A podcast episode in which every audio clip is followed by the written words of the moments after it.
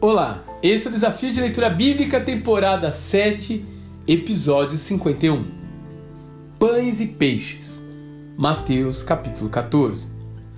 O que leva alguém a seguir um preletor por regiões desérticas sem ao menos levar água e comida para os seus próprios filhos? Estariam eles tão magnetizados pelas curas milagrosas que se esqueceram de levar provisões? Ou simplesmente eram pessoas realmente sem recursos?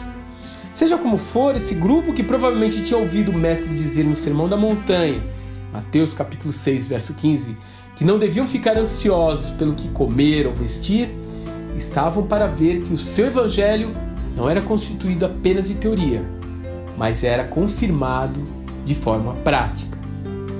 Ele então manda a multidão sentar sobre a relva e aguardar até que o pai preparasse o jantar.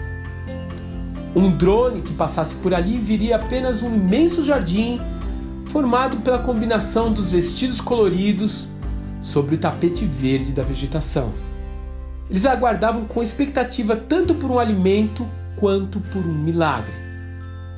Na verdade, aguardavam qualquer coisa que os fizesse sentir que tinham algum valor. Eu penso que Jesus poderia ter simplesmente transformado pedra em pão não foi esse o desafio do diabo?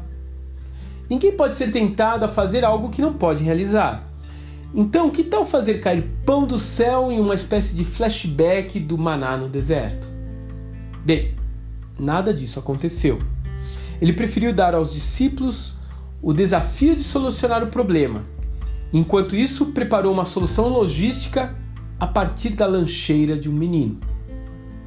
Uma coisa é certa: o Senhor não precisa dos nossos recursos. Ainda assim, Ele deseja lhe dar o privilégio de participar da sua obra. A sua merenda pode ser a matriz para o lanche de uma multidão e você pode fazer parte da realização de um milagre. Ou, em vez disso, você pode sentar em um canto e comer sozinho seu pão com peixe. E a provisão acabará vindo através de outra pessoa. Essa escolha é sua. Você alguma vez já abriu mão de sua própria subsistência para ofertar ao reino de Deus?